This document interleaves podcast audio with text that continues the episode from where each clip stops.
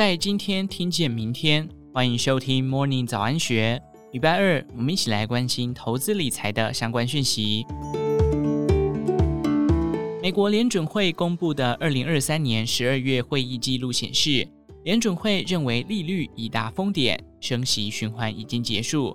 虽然并未透露明确的时间表，不过可以确定的是，今年将启动降息循环。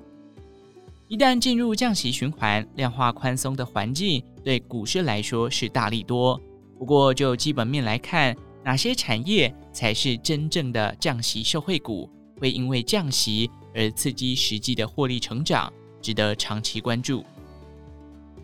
盘点台股所有产业，首先会因为降息受惠的，莫过于过去两年受升息影响，资金成本上扬的租赁业。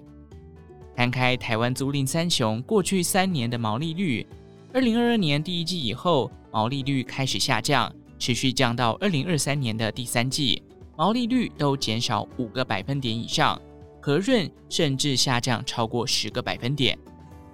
回过头来说，由于租赁业的主要业务就是放款，而主要的成本就是向银行贷款而来的资金利息，过去两年的升息循环。资金成本就反映在毛利率上。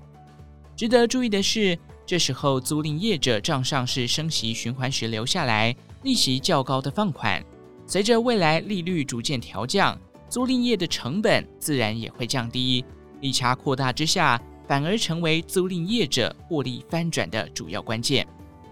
台湾租赁业营收规模最大的中租 KY，二零二三年前十一月营收八百九十亿元。年增近十三 percent，但是毛利率六十六 percent 却是二十年以来最低的表现。从这两项数据可以推论，虽然中租的放款还是持续成长，不过资金的成本却吃掉了不少的获利。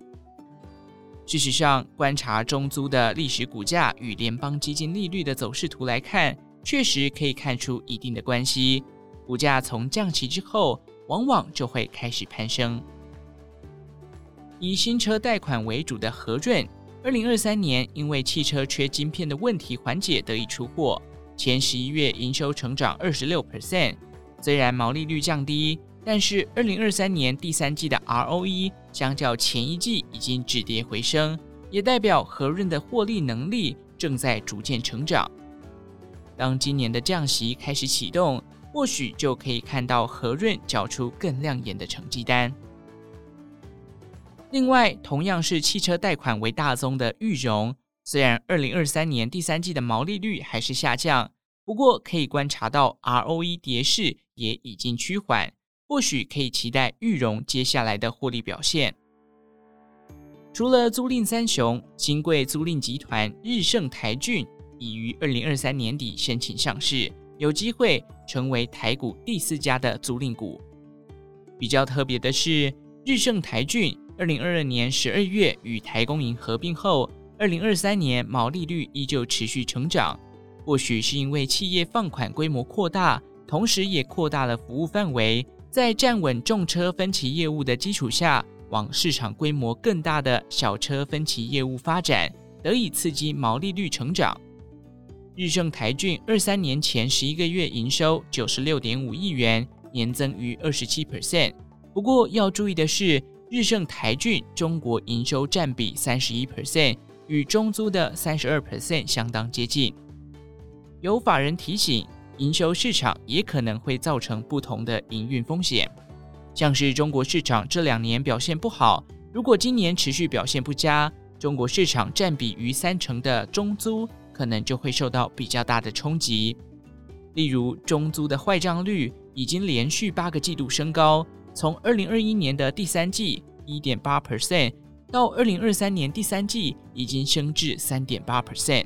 是除了资金成本以外吃掉中租获利的另一个原因。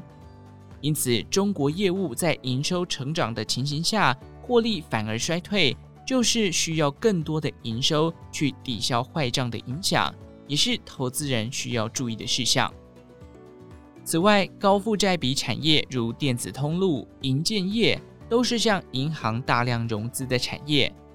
文业、大连大等电子通路负债比都超过七成。至于银建业，不少建设公司的负债比也在七成以上，甚至高达八成。一旦降息，对于这些产业或公司来说，都能减少不少的利息成本，减轻营运压力。至于金融业，虽然会受到降息压缩利润，但寿险为主的国泰金、富邦金都持有大量债券。先前升息期间，美国公债的殖利率狂飙，造成债券价格下跌的评价损失。今年一旦开始降息，债券的价格回升，就会在今年转为冲销账上的评价损失，未来也有望转为评价利益。虽然二零二六年可能因为新的会计准则降息，恐增加负债计算，但至少今年内还不致对财报造成影响。短期来看，应该会先挹注净值升高。以上内容出自《金周刊》一四一二期，详细内容欢迎参考资讯栏下方的文章连结。最后，祝福您有个美好的一天，我们下次再见。